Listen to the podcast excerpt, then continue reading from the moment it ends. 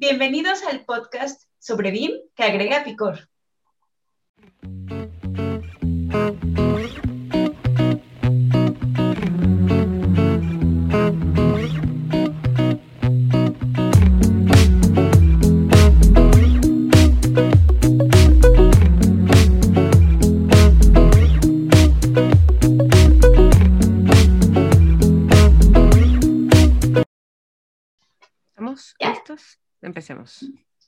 Una, dos, tres.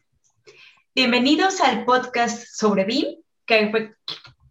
Perdón. ¿Alguien ya está grabando, por cierto? Ya, ya estoy grabando. Bloopers. Bloopers. Perdón. A ver, ahí va. Una, dos, tres. Hola, hola, bienvenidos a BIM con chile y limón, el podcast donde pretendemos agregarle ese picor del bueno a la industria, siempre buscando enseñar y resolver dudas sobre BIM y su implementación. Y en este episodio número 26 estaremos reafirmando nuestra, con nuestros visualizadores nuestra visión de este podcast, que es una visión abierta, eh, super open BIM. Y bueno, y platicaremos de varios temas interesantes en el tema de datos y obviamente la parte de, de la mujer, el, la, la, participación de la mujer en la industria BIM. Eh, bueno, este podcast está vivo gracias a Edificación Virtual desde México y BWise BIM desde Chile, quienes ofrecemos soluciones BIM, implementación y consultorías. Este podcast se transmite todos los sábados, o no, no todos los sábados, solo dos sábados al mes. y bueno, muchísimas gracias por escucharnos en el episodio anterior, donde estuvimos con Jimena Rico, donde eh, hablamos un poco de, de la figura de la mujer dentro de esta industria. Hoy vamos a tocar otros temas de estos, pero recuerden que nos pueden escuchar en Spotify, Apple Podcast y YouTube. Bueno, y nosotros somos María de los Ángeles, Carlos Jiménez, Mayrani Pérez y quien les habla aquí, Sebastián Quirós. Que tienes que hablar más fuerte. Que tienes que hablar más fuerte, sí. Tenemos que hablar Buenas. Más... Entonces, más pegadito, bien. Sí, pegadito Buenas. ¿Qué tal? ¿Cómo están? Bien. Bien, ¿ustedes? Oye, sí, bien, este, qué raro, o qué raro grabar, como de decir que grabamos cada dos semanas, porque antes sí, grabamos. ya nos extraño. ¿Verdad? También, ahora nos vemos, siento que pasan dos semanas lento. Sí, ya. Es que antes, la verdad es que, ¿qué, ¿qué, sucede? Que vienen más, o sea, afortunadamente hay más trabajo, más, más este, oportunidades que traemos, tanto BWise como edificación virtual, y por eso decidimos a nuestros visualizadores transformar nuestro podcast de semanal a quincenal, y lo cual nos permite también organizarnos mejor y como, como vieron en el podcast anterior con Jimena, y el, Invitar y, estar haciendo pues eh, in, introduciendo a más personas que han hecho muchas cosas por, por BIM y toda la industria, cada uno en un sector específico, pero creo que vamos a estar con esa dinámica de trayendo a personalidades pues que nos platiquen de lo que han hecho, ¿no? Y, para, y eso termina siendo súper Open BIM. Exacto. Y esto que claro nosotros que sí. hablemos con, con, personas que traemos invitados acá no quiere decir que, que no seamos Open BIM. Sí, ahí vimos un poco los comentarios pasados. Los leemos, eh, los leemos. Claro, y, y, y, bueno, la intención también de, de, de, traer a una persona de Autodesk no es porque estaba con Autodesk, básicamente, sino es porque también esta persona está haciendo un trabajo en México de difusión de BIM. Si bien es cierto, esto viene de una marca y entendemos que esto también estos son estrategias de marketing de estas grandes empresas, pero tomemos el valor de lo que está pasando ahora. Creo que por último, se está educando, se está difundiendo algo eh, y que, bueno, las personas que como nosotros también difundimos, tratemos de hablar también y difundir de el, el abierto, si ellos están difundiendo y hablando netamente de Autodesk, bueno, por último ya eh, educan a las personas y también que es lo mismo, queda como en la elección de, en la elección de cada uno qué hacer con su BIM. Nosotros es lo que siempre hemos promovido en este canal, es como traerles todo lo que hay en el mercado y de preferencia todas las cosas buenas que hay en el mercado, sean de la marca que sean. Sí tenemos muchas quejas respecto a Revit y eso lo refirmo, pero también hay que resaltar las cosas buenas que ofrece cada casa de software. Les hemos traído varias marcas, sus puntos altos y sus puntos no tan buenos. Entonces, como que queremos que conservar eso, ¿no? Que entiendan que lo que traemos aquí no es porque ya nos casamos con una marca en particular, sino que queremos que vean como el lado, el lado bueno que tiene que ofrecer cada una de las marcas que existen en el mercado y porque al final del día esas cosas buenas son las que han hecho que estas marcas eh, eh, prevalezcan en el mercado y sean lo que son ahora. Exacto.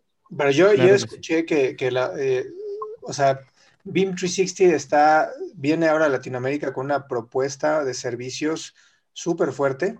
Eh, me gustaría en algún momento que nos platicara alguien, no sabemos quién, cuál es esa propuesta, porque va mucho a la, la, colaboración y nube de datos que no se tiene ahorita actualmente, creo que está en Estados Unidos, pero no en México. Entonces creo que esa va a ser interesante. Cada vez los softwares van dejando de ser tan importantes en el sistema, digamos, en tu computadora y tú, mm. son más importantes la nube y tú. Eso empieza a ser... Yo creo que ese punto es, bastante importante que acabas de decir. ¿Hasta cuándo va, va, a ser el software el que va a hacer una guerra en BIM? Es como, ya, es, es momento de que no importa el software de que hablemos. hablamos de, de BIM, digamos. Bueno, oye, con respecto, con respecto a eso y con respecto a lo que a lo que conversaron con, con Jimena, bueno, obviamente fue un tema enfocado a, a, lo que está haciendo ella, pero no necesariamente temas autodéxito, estuvimos hablando muchos temas eh, de la mujer, de la, del, rol de la mujer y también em, lo, que va a eh, desencadenar en el futuro, todo esto que, que yo aspiro que sea algo súper súper transversal de, de, ambos ambos, ambos sexos, por decirlo así, que se vayan, claro, que se vayan complementando con, con, lo que dijo Jimena, así básicamente es complemento, esto es ir complementando cosas donde la mujer es más fuerte eh, y donde quizás el hombre por fuerza, por decirlo así, es más fuerte, cosas así. Entonces, bueno, ahí no, no quiero caer tampoco en, en, en, en otras cosas, pero simplemente... Yo, yo, creo que esta cuestión es de, es de personalidades y yo tengo tiempo, o sea tengo tiempo que hablo, estoy hablando de las personalidades, personalidades, personalidades. Yo creo que no un hombre eh, siempre va a ser el fuerte. Yo creo que no también. No depende del género. No depende del género, claro. Y pueden que, haya mujeres. Yo tengo unos brazos enormes que quizás puedo ser muy fuerte, pero no. pero yo creo que esto trata en cuanto a las habilidades que tiene cada una de las personas. Más allá de que si es hombre o mujer, para ocupar el cargo que sea yo creo que si una persona tiene habilidades de liderazgo, habilidades administrativas, habilidades de poder gestionar, eh, no tiene sentido que nosotros lo tengamos modelando. Que ni siquiera tenemos que... estarnos cuestionando si porque es hombre o mujer va a ser bueno o malo. Eso no tendría por qué estar en discusión en un tema de estar colaborando y haciendo proyectos para un vínculo. Exactamente. Y lo que quería decir, sí, es que estoy ahí para, para, que estén atentos nuestros visualizadores, como les decimos, eh, porque sí vamos a traer a alguien muy importante en el área del Open BIM, eh, ligado a la Building Smart, así que eh, atentos en, los próximos Ahí no van a poder decir que BIM con chile y limón, que cada vez que pronuncian Revit se muere un gatito.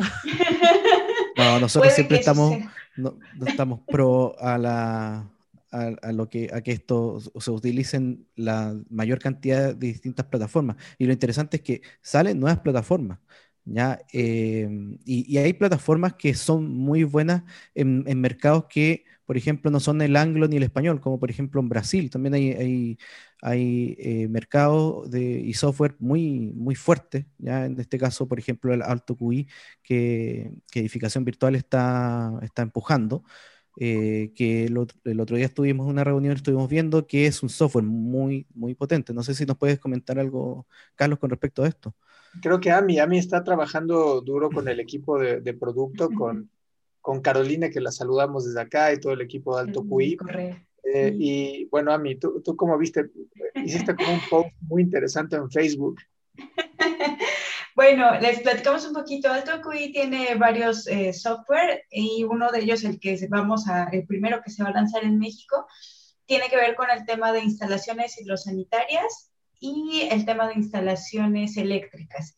Entonces estamos testeando justamente estas versiones en español. Digo, Alto QI es una marca que ya tiene añísimos, ellos saben lo que hacen.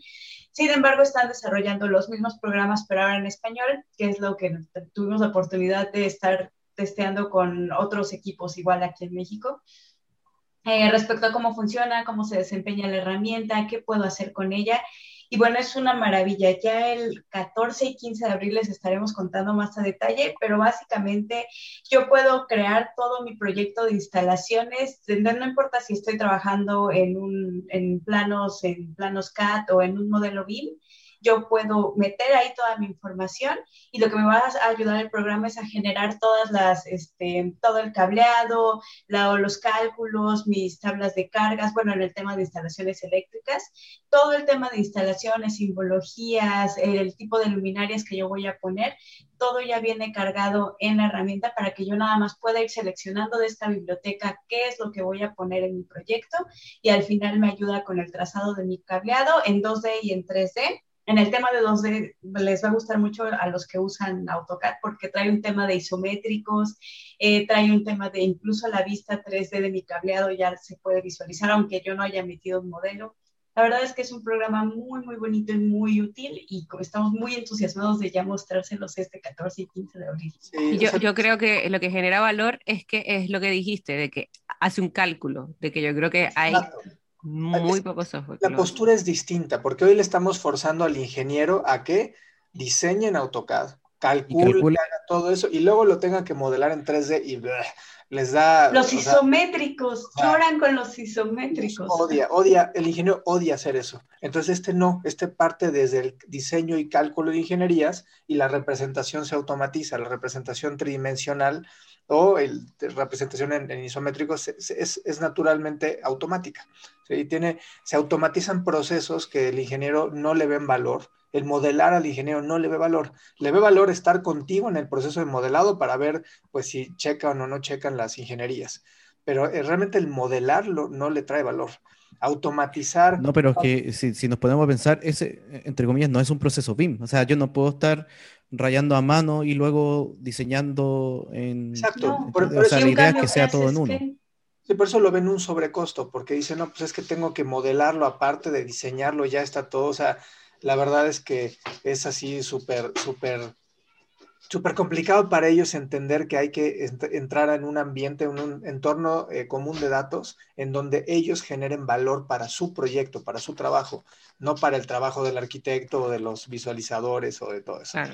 Y que el tiempo que vas a emplear no sea en estar dibujando rayitos para hacer un isométrico perfecto, sino que sea en realmente lo que vale la pena, ¿no? Que tus cálculos estén bien, que las luminarias estén bien ubicadas, que toda tu instalación esté bien pensada, ¿no? Que sea funcional, que esté bien trazada.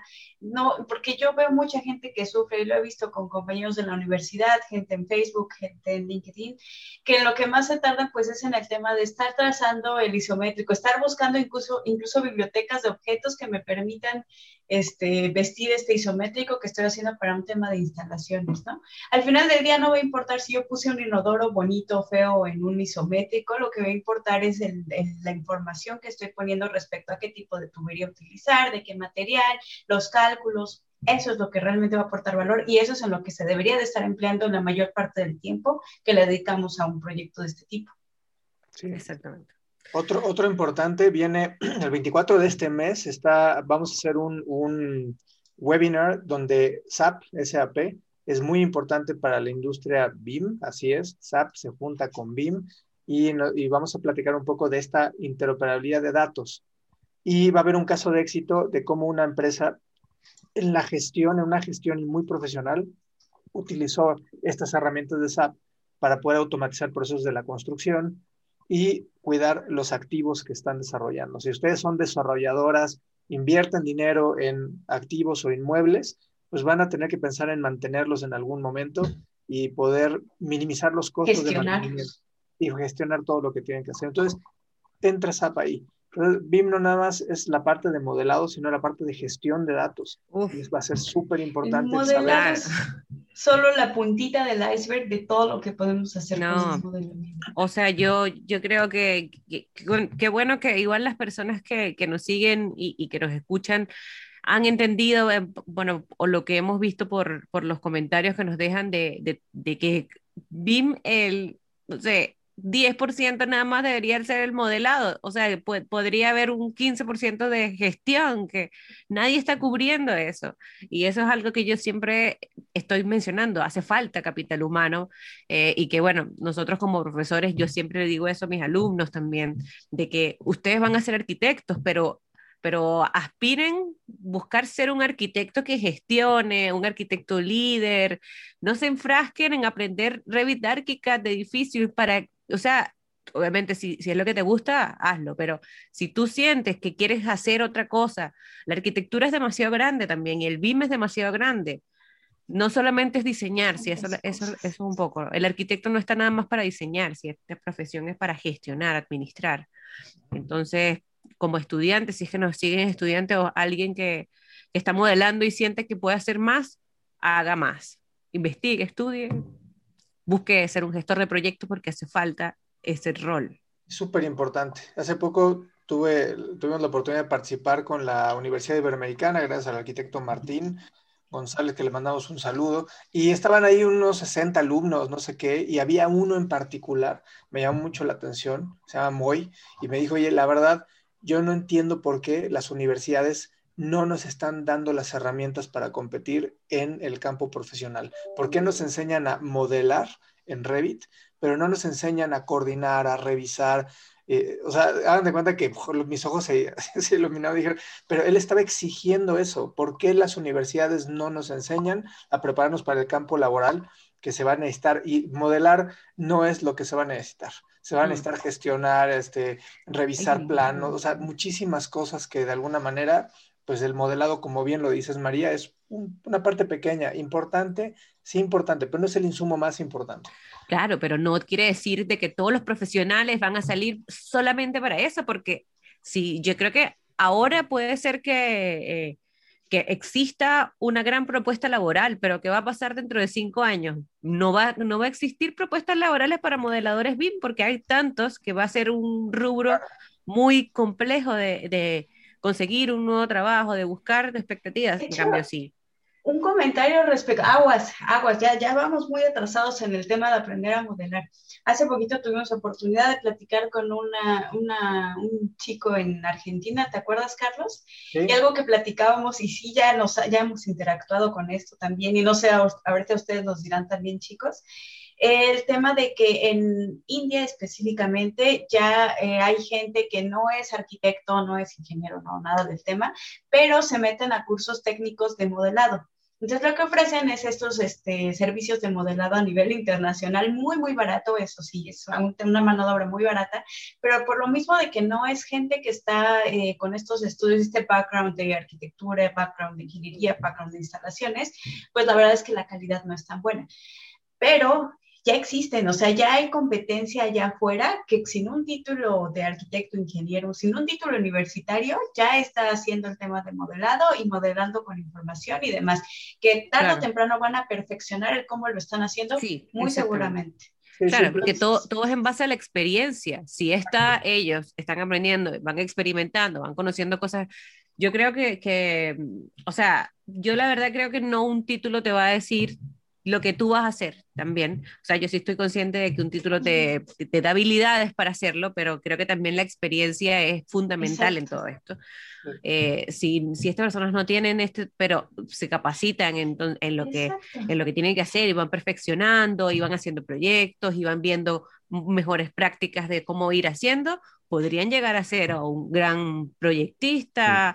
No, no es por la... parte no, y aparte, o sea, lo que la contraparte a ese comentario es, si ya estamos invirtiéndole tantos años a los que tenemos un título, ¿no? Que igual podemos tener un título y no ser buenos en lo que somos, pero bueno, ese es otro tema. Pero ya si le vamos a invertir tanto tiempo, tantos años a estudiar a una licenciatura o lo que sea, pues que, que sean cosas de valor, que aprendamos un poquito más a cómo gestionar un proyecto, a cómo este, hacer mejor, a coordinar mejor equipos, no nada más aprender software, software y aprender como maquinitas y ni sabemos para para qué estamos haciendo lo que estamos haciendo. sí, pero yo quiero, sí, que estaba escuchando a todos atentamente mientras estaba preparando mi... como el tiburón que va, no dice nada de repente.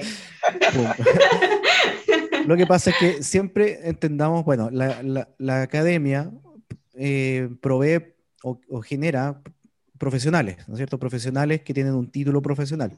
Pero también hay que entender que eh, el BIM requiere roles, no, no necesariamente profesionales, por decirlo así. Porque disculpen, un, un profesional de arquitecto, un profesional de arquitecto puede cumplir un rol como también un ingeniero puede cumplir el mismo rol.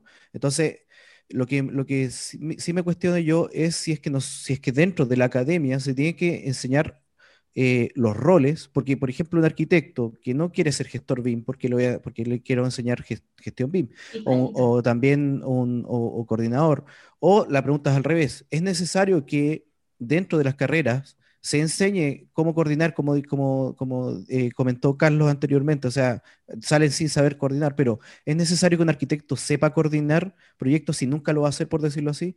O...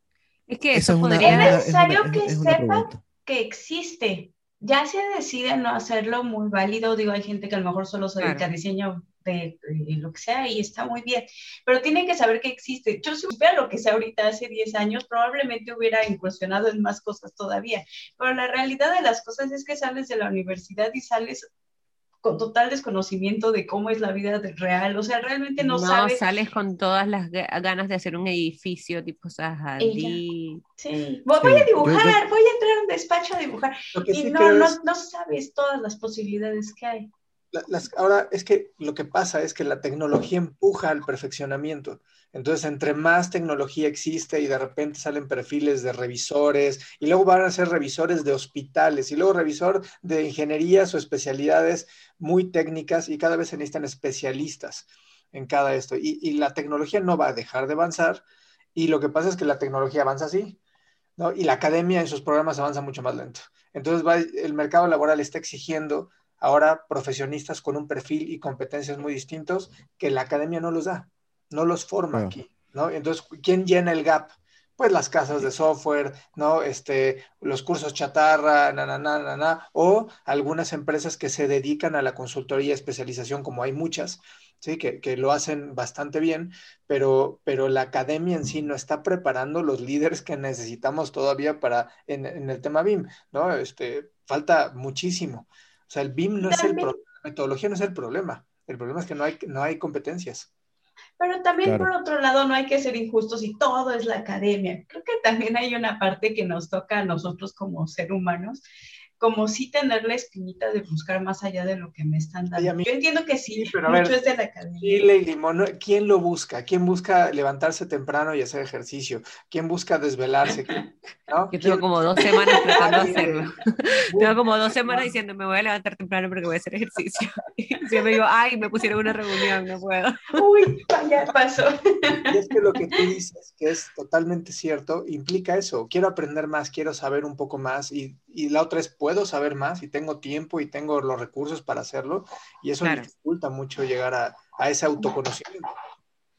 aunque lo que sí. es que la academia sí podría ser más en, ok, no te, no te puedo dar todo, no tengo la capacidad de, de, llenarte la cabeza con todo lo que tienes que saber, pero te lleno de espinitas, así como te digo qué existe en el panorama y ya tú decides con esa información. Que romper el molde, necesitan romper el molde en el que están, porque si no rompen el molde y ahora con la era digital, tienen que romper el molde de cómo están haciendo los, los programas, de cómo, cómo, cómo transformar un programa educativo, toma cinco años. No sé cuánto toma ahí en mm, Chile, pero cinco, cinco o seis años en que se apruebe el plan educativo y en cinco o seis años ya la tecnología te rebasó. Claro que sí. Y, es por eso que el, los, los roles no son títulos, porque el BIM, entre comillas, puede cambiar de nombre, puede desaparecer, incluso o no desaparecer, se puede transformar en otra cosa en un futuro que no sé, en 10, 20 años más, que englobe más cosas o que sea más integrado. Entonces el, el BIM Manager pasa a desaparecer, por decirlo así, y todos los que ahora son BIM Manager eh, eventualmente van a tener que buscar trabajo. pero, pero claro, yo no creo que, que, que la las competencias, o sea, perdón, las universidades tengan que generar las competencias para, para un BIM manager, por decirlo en específico, o un rol, sino que eh, mostrar que el BIM funciona de tal forma y que eh, existen eh, partes donde, donde las, piezas son las personas, en donde tienen que hacer funcionar este, este engranaje que es el, el BIM, en donde está el data scientist, por ejemplo, el TI también, donde está también el modelador BIM, el coordinador BIM. Entonces, yo creo que la carrera de, por ejemplo, arquitectura, principalmente donde yo estoy ahora, debería así enfocarse en el modelador, porque obviamente yo como arquitecto tengo que modelar mis edificios, pero sí tiene que tener el input eh, de gestión, el input de, coordinación y también de revisión, porque eventualmente yo pudiera cumplir esos roles en el futuro. ¿ya? Pero yo no, no sé si es posible que estas carreras, podría decirlo, estén dentro de una plantilla eh, profesional. O sea, yo no creo que nunca que eh, dentro de, un, de, una universidad se eh, instruya a un revisor BIM, por decirlo así. O sea, el revisor no. Y es lo que decimos, como los chicos de India, o sea, en India, te, digo, no, no, es que tengan una carrera, son cursos técnicos y con eso ya están ofreciendo servicios que antes solo daban arquitectos o ingenieros. Sí, pero fíjate, lo que tú dices a mí es muy importante. Claro que los ofrecen a un bajo costo, pero uno cuando revisa un proyecto con ojos de arquitecto o de ingeniero, tienes el know-how de muchas cosas, criterios que sí, sí tuviste o sí adquiriste durante la, no sé, la carrera, ¿no? Y más si ya tienes experiencia laboral, mucho mejor, ¿no? Durante la carrera. Pero eso, eso no lo vas a ver en las correcciones. Oye, es que no están las, no sé, las, las, las, no sé, los niveles de entrepiso no están, o no está esto, no hay criterios. Entonces, ese tipo de empresas te van a saber modelar sin, sin alma por decirlo así, o sea, no, no hay un alma en eso. Seguramente.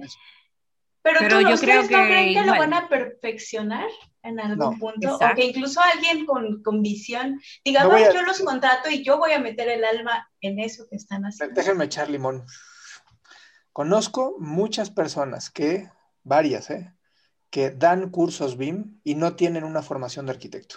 ¿sí? Muchos cursos, o sea, gente que no, no se instruyó en, o sea, no se, vaya, no, no, no se formó como arquitecto ingeniero y no, y está dando cursos de esto, ¿sí? Y no es que lo haga mal, ¿eh? simplemente que hay ciertos criterios que hay que formar un poco más y definitivamente, pero conozco varios de las casas de software que no tienen, no, hay ni siquiera un título profesional atrás, ¿sí? Que no es que esté mal, pero ah, cuando hay un criterio ya importante en un proyecto, no vas a obtener esa información de ellos. ¿sí? Vas a obtener información del modelado, de los comandos, de las alternativas que puede ofrecerte el propio software, pero no en una resolución de un proyecto. Nunca.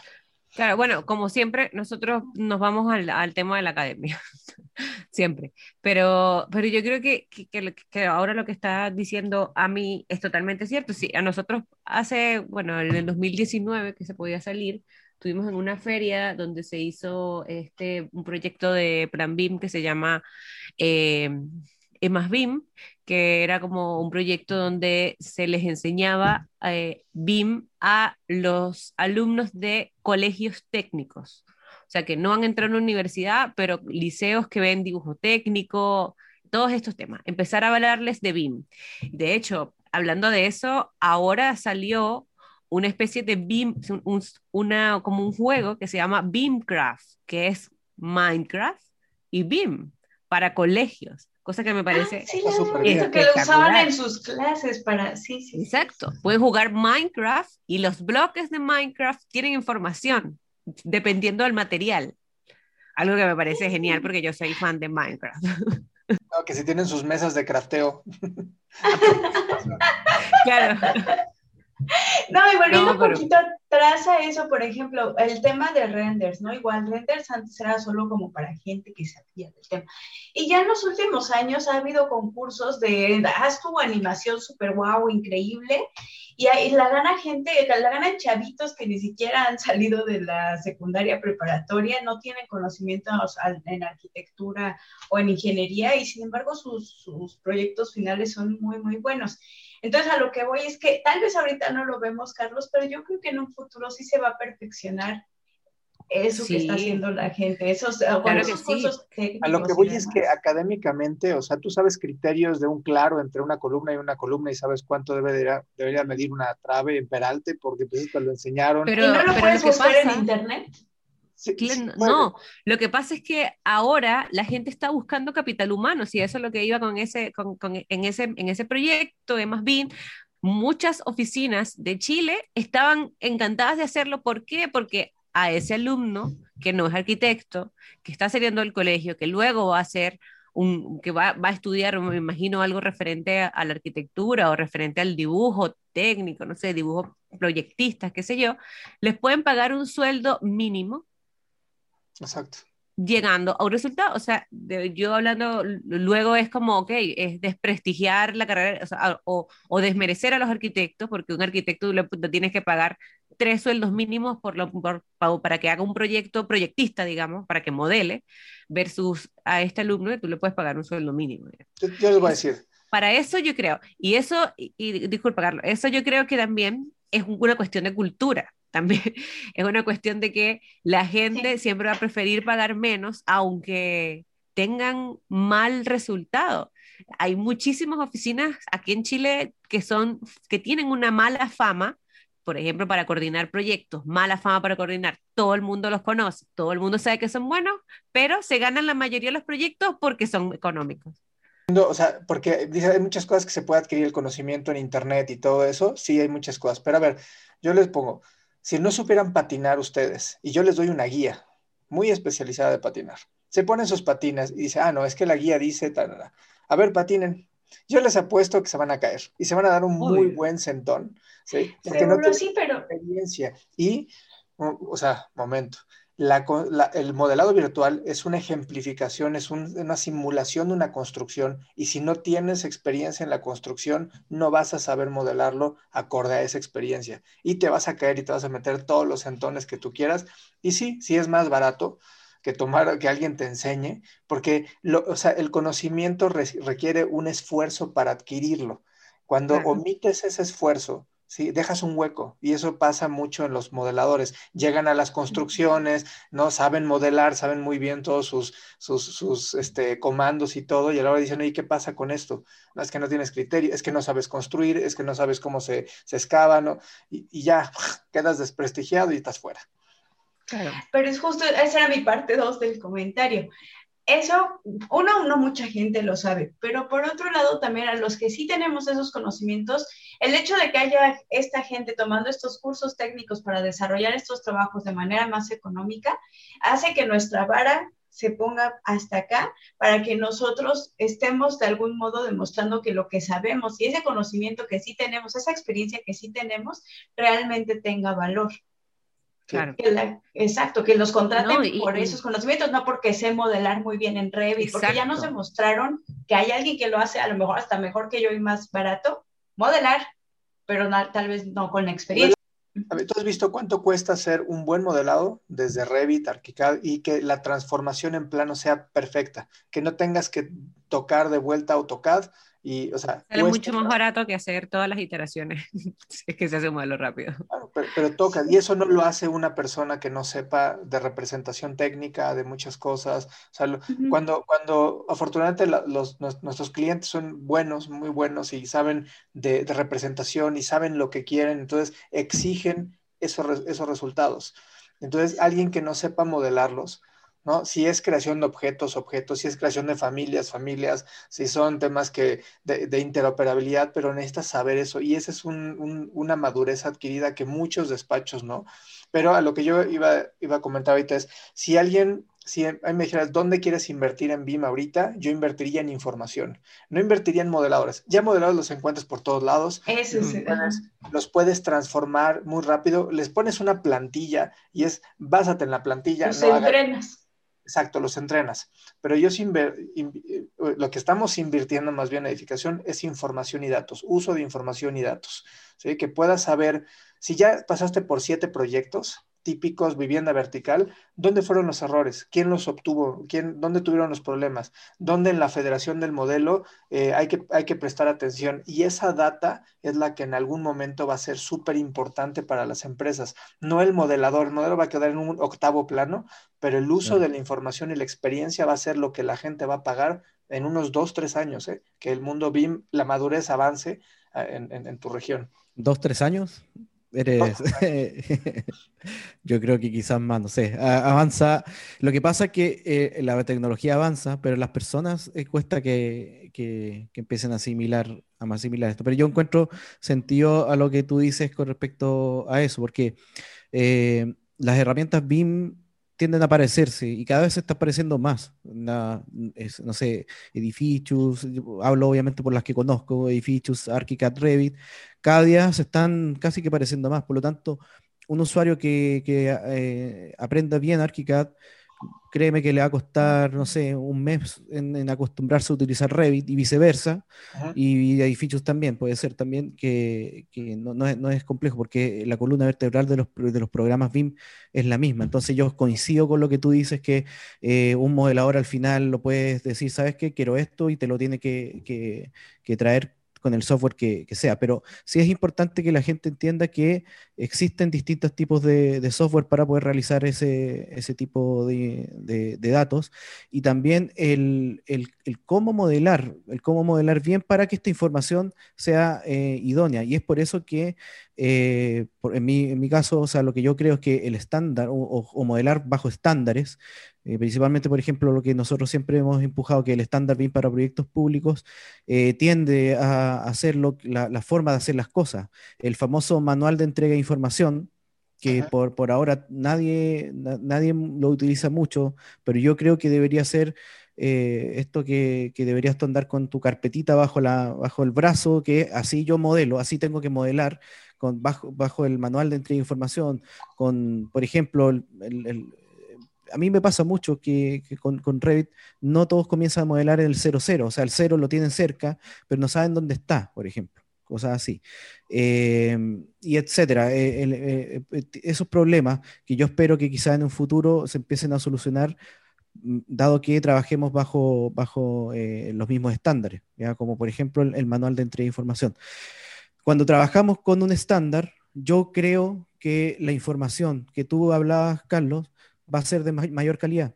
O sea, eh, este, va a tender a que los modeladores tendan a hacer proyectos o, modelos de, mayor calidad y con información más consistente que la información necesaria para eh, suplir los objetivos que quiere el, mandante, por ejemplo.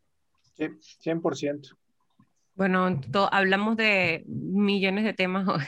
Pero, pero a ver, hay algo que queremos tocar ya, la gestión de datos. La gestión de datos va a ser sumamente importante y, los, y las personas que sepan de BIM, saben que el futuro va hacia los datos y el uso de la información, ya no tanto el modelado, sí la representación y la visualización, pero eso ya lo resuelven muy bien todos los softwares, todos los que la otra vez comparamos en una consultoría, Revit, ArchiCAD, edificios. Las tres son súper, y, o el plano, porque no lo conocemos tanto, pero entiendo que tiene exactamente las mismas características y hasta mejores, pero hay este, sí, sí, eso no es un problema. El, el punto son los datos quien maneje los datos bien, que haga la gestión, y no, no, hablo de los datos del modelo, los datos del proyecto. Tú decías algo importante, Sebastián. La gente ni siquiera pone eso el 00 en sus, en, sus, en sus modelos, ni siquiera pone la información general del proyecto. ¿sí? Les, da igual. Y cuando están haciendo ya los planos, están pasándolo a, al, al, al, plano máster para imprimirlo. Ah, falta, es que no te dice el tipo de, de, no sé, de proyecto que es o la dirección del proyecto. Ah, pues no, no se lo has puesto desde un inicio pero va a ser importante la gestión desde acciones que tienes que realizar, o sea, puedes, puedes planificar tu construcción y puedes ejecutarla, puedes hacer licitaciones, puedes hacer la gestión. Vamos a tener a Procor, a Procor, a Patrick, lo vamos a invitar para que nos platique de esa gestión que no tiene nada que ver con modelar, aunque parte de los insumos que van a ver va a ser del modelado, cómo utilizar el modelado para hacer una gestión pues completa, un ciclo de construcción completo que tiene muchas variantes y muchas cosas que necesitas datos de quién está trabajando esto, cuantificaciones, este, documentos, firmas, contratos. Hablamos un poco del tema de los contratos.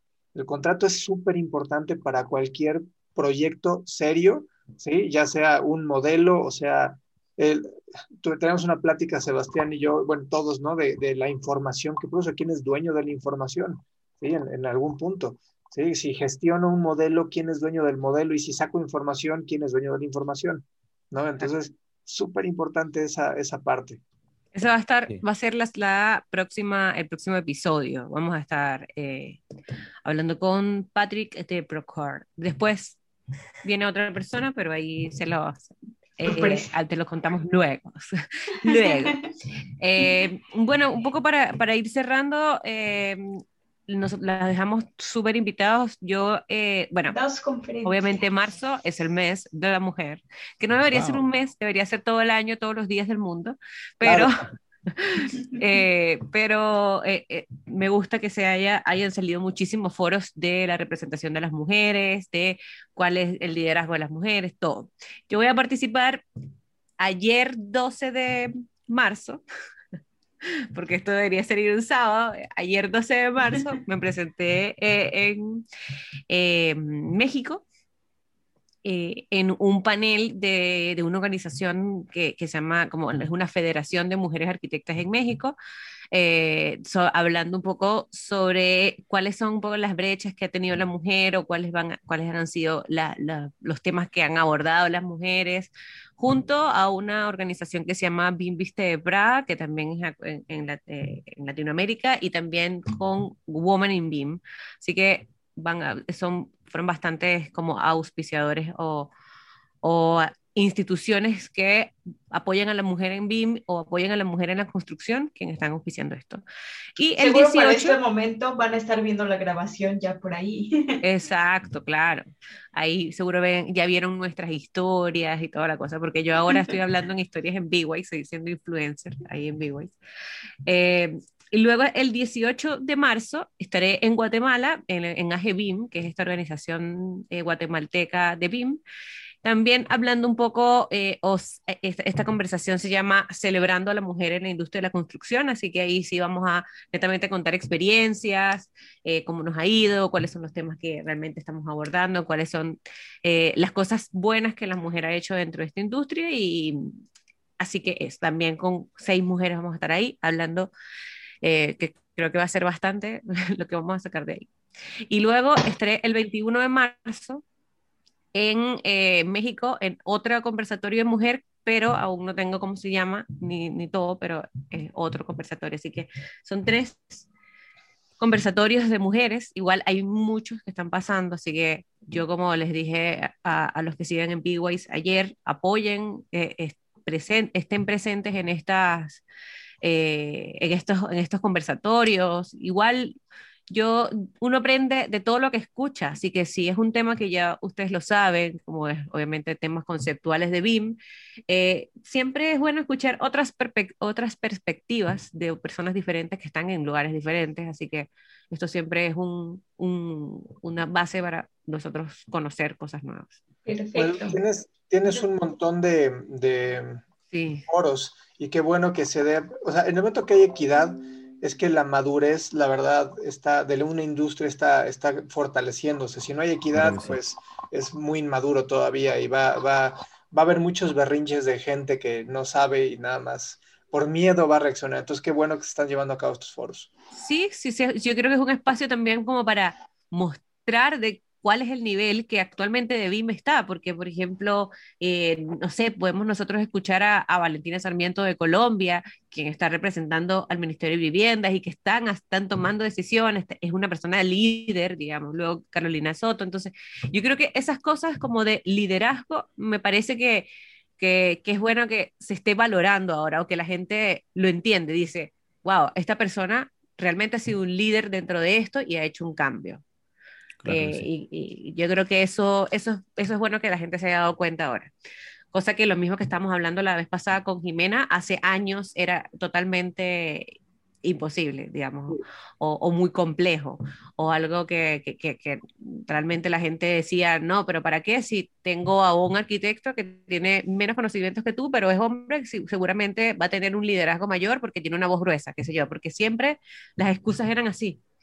Eh, y, le estás, pegando a muchos, muchos ingenieros y arquitectos que creen que esa, esa rudeza o esa, no sé, el, o sea, hay muchos que, que siguen empujando la caja cuadrada, mientras hay mujeres que están moviendo la, la esfera mucho más rápido. Sí, y qué bueno que lo que le pasó a Jimena también, de que ahora realmente ya, ya está después de muchos años, después de mucho trabajo, está actualmente representando un, un grupo de personas o, una organización. Eh, así que... Group, el BIM Task Group. Claro, el BIM Task, Group. Pero eso, realmente eh, creo que hay muchísimo contenido este mes. Nosotros en B-Ways también, bueno, no sé, cómo, no sé si ustedes, porque nosotros ahora estamos haciendo como un, una estrategia de hablar cada mes de un tema en específico en B-Ways. Este mes estamos hablando de la comunicación, de cómo comunicar en coordinación y todas estas cosas. Y también vamos a estar hablando de, de la comunicación para la coordinación. BIM y ahí Sebastián va a estar hablando de eso. Genial, ¿Esta, ¿esta plática en qué plataforma eso va a ser un Instagram Live que va a hacer Sebastián eh, eh, la semana que viene, la semana que próximo viene. Yo, voy a revivir el, el, podcast de edificación virtual, pero le voy a dar un giro único que va a ser hacia emprendedor, puro emprendedor. No quiero a gente que ya sepa de BIM o que tenga eso. Quiero Qué bueno. Yo creo que, yo creo que eso es bueno porque, y, y, y hace falta realmente buenas empresas que emprendan Sí, necesitamos que estemos bastante que emprenda y emprenda bien y que sepa que cuesta trabajo, que tienes que crear empresa, que tienes que tomarte las cosas serias, que tienes que cuidarte de socios o asociados que no, que no aportan valor. Este, que tienes que saber elegir a los empleados. Claro, o sea, son, son puntos estratégicos que, que creo que va a ser súper importante. Creo que está buenísimo eso. Creo que, creo que hace falta ese tipo de contenidos también. Como enfocado a la construcción, también yo creo que hay mucha gente que quiere emprender, pero no sabe cómo hacerlo, eh, no sabe qué, qué, es lo, a, dónde, a qué se dedicaría. Yo creo que estaría bueno hay mucha gente que puede ser consultora. Recientemente tuvimos con el ILPI en Perú una, una plática y se, se, cerraron unos diplomados de emprendurismo, por decirlo así, pero había, pero era emprendimiento hacia empresas consultoras en la construcción y hay mucho que se puede hacer en campo, mucho. Los, las personas que construyen tienen que saber de la tecnología que existe, no nada más el arquitecto que va con, con su saquito y sus planos, sino el constructor tiene que habilitarse de herramientas digitales para poder construir mejor. ¿sí? Entonces, esa, esa parte en campo es súper importante. Yo creo que eso va a ser también un tema interesante para la semana que viene con Procore. Sí. El cómo lo llevas a campo, no que se quede en gabinete o en oficina, sino que torne en campo y que lo utilicen. Y no es echar drones a volar, ¿eh? eso lo hace cualquier, cualquier dronero. Eso no tiene que ver con uso de tecnología. Yo creo que todavía ahí, ahí existe un, un gap ya en, en, en, lo que está el traspaso de la información desde el diseño a la construcción. Y yo creo que tiene, tiene relación también con, lo, con la tecnologización, por decirlo así, del área de la construcción. Todavía están trabajando de, de manera muy, muy artesanal, de lo, que, de lo, que, se llama. Y muchas empresas, muchas empresas, incluso empresas grandes, todavía están con, con planos CAD. Yo todavía no puedo entender que estén tratando de sacar información con planos CAD, midiendo en el mismo momento cosas, por ejemplo. Eso, eso, Sebastián, eso es lo que hay que cambiar.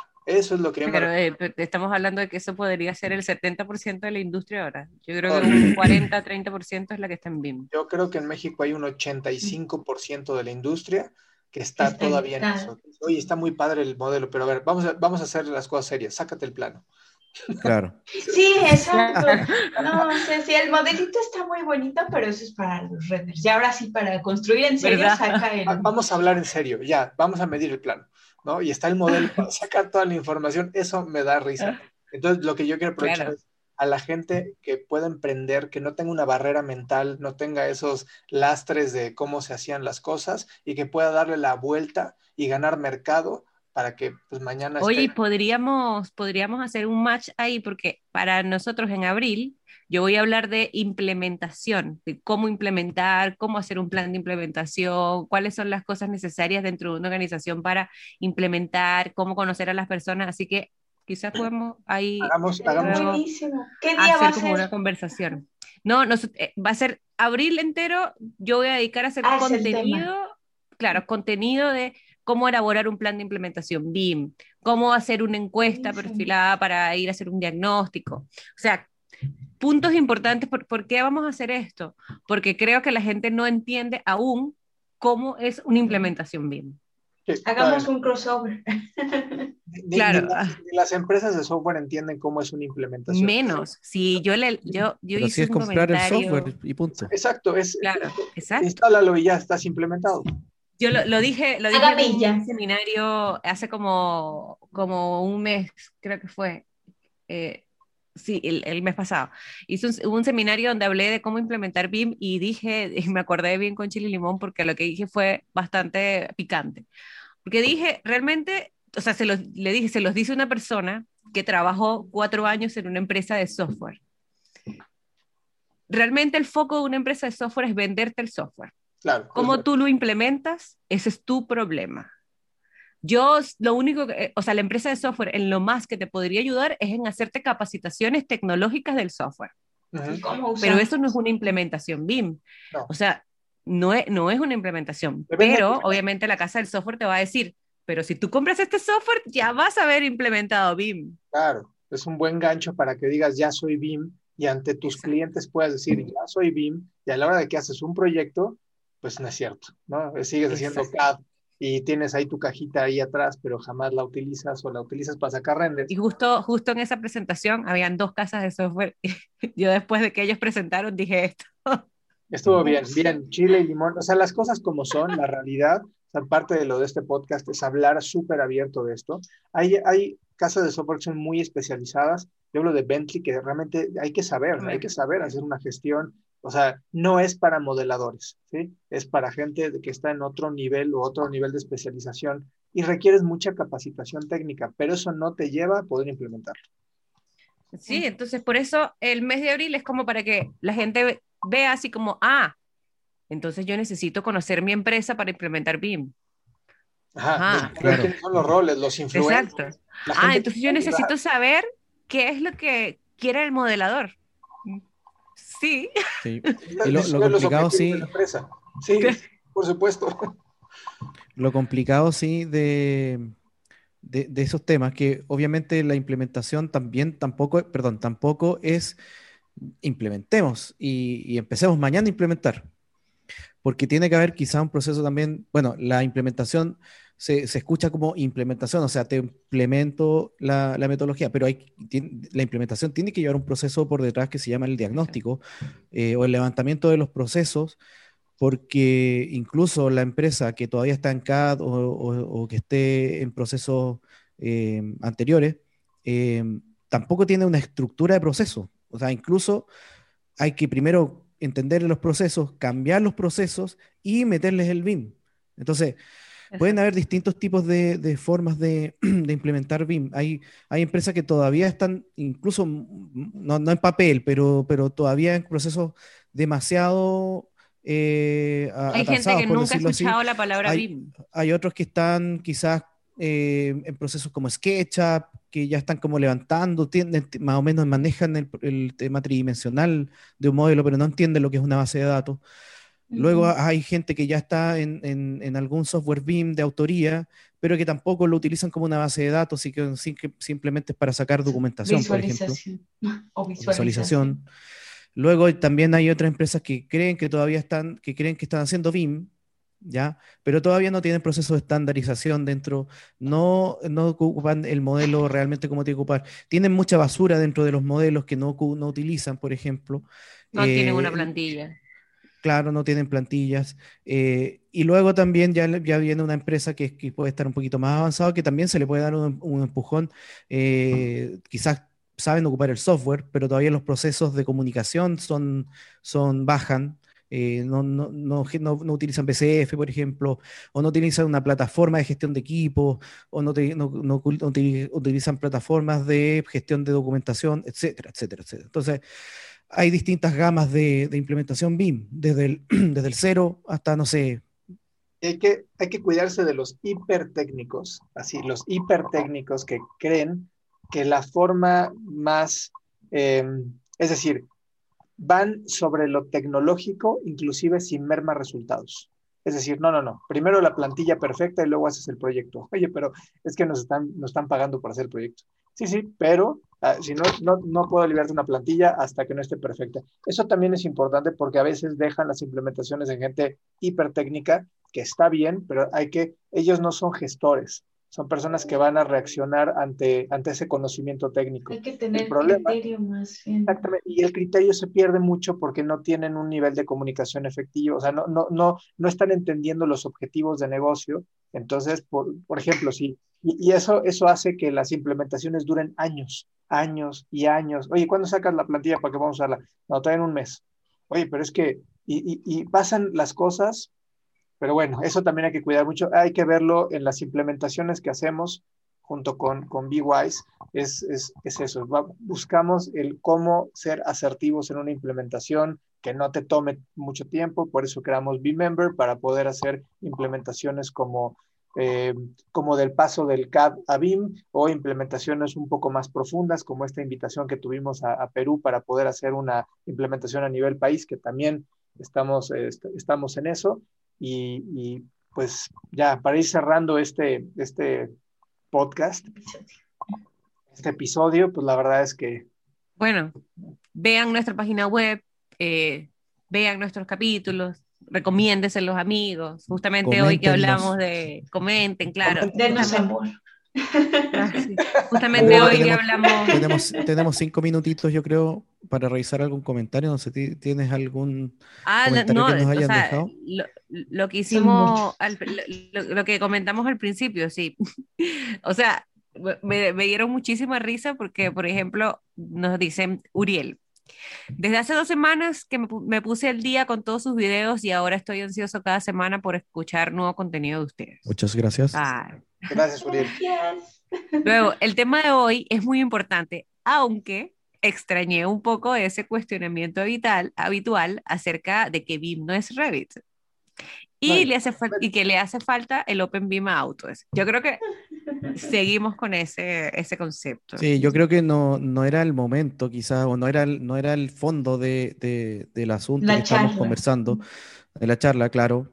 Si queremos hacer un, si quieren ver sangre, si quieren ver peleas, bueno, quizás no, no es, no es el, Yo creo que, El- pero no era, no era Jimena. Quizás podemos tener amigos que, que son Revitianos y Sí. que podemos, po- podríamos hablar con ellos, pero no sería como un Sí, no. contenido eh, eh, como Estaría ético. bueno traer revitianos con tarquicadianos y ver qué... Uh, Bueno, pero o- oye, nosotros que somos gente que, que, que la gente nos comenta esto de que nosotros somos Estamos en un área gris. salimos en la en Auto de Slatam, en el Twitter de Auto de Slatam. Gracias a Autodesk, la verdad es que, pero, pero el punto es comunicar, este, de- decir las cosas tal cual. A mí me gustó mucho la participación de Jimena, uno, por, por una trayectoria súper padre que ha tenido y el esfuerzo que se está culminando en una normativa, una NOM mexicana, pues creo que es súper importante. Ese es el fondo, Claro. no, no tanto el traernos Exacto. una marca. ¿Qué otra. marca eso? Claro. Sino la persona que estaba, Exactamente. que, cuáles eran los logros que había hecho, ¿no? Exactamente. Luego dicen, muy interesante la charla y muy loable lo que está haciendo Autodesk en este campo, pero me queda una duda. Todo esto no nos lleva a que, a que nos amarguemos la decisión de cada una de las personas si decide creer esta única versión de la, del BIM o decide expandir sus conocimientos y entender de que BIM no es nada más Autodesk. Yo rápido. BIM Task Group, que estamos, edificación virtual está ahí. ¿sí? Parte del, del, del fundamento de, de- de- de la normativa es IFC. ¿sí? O sea, es el estándar abierto, no es la marca. ¿sí? Y eso se me hace muy maduro de una organización que domina el mercado, como Autodesk, pero que establece que los lineamientos van sobre el Open BIM. Eso es Exacto. muy bueno. Es un gran avance, la verdad, para súper bien. los temas que se han venido tocando desde años anteriores. Creo que es algo muy bueno. Claro, entonces aclarando ya nuestra posición y rectificando nuestra misión y nuestro objetivo, que es el Open BIM, el trabajo colaborativo, Democratización de la industria. la democratización del BIM, eh, eh, el BIM manager que no sea de una marca, todo esto. Así que bueno, nos vemos, la- nos vemos dentro de dos semanas que vamos a tener un invitado, vamos a estar hablando de Procore, así que eh, compartan esta información a los que siguen trabajando en CAT, que ustedes conozcan, como para que sepan que están perdiendo el tiempo eh, y que nosotros los podemos ayudar. Así que muchísimas gracias. Muchísimas gracias a todos. Nos vemos el siguiente. Nos vemos. Nos vemos. Bye.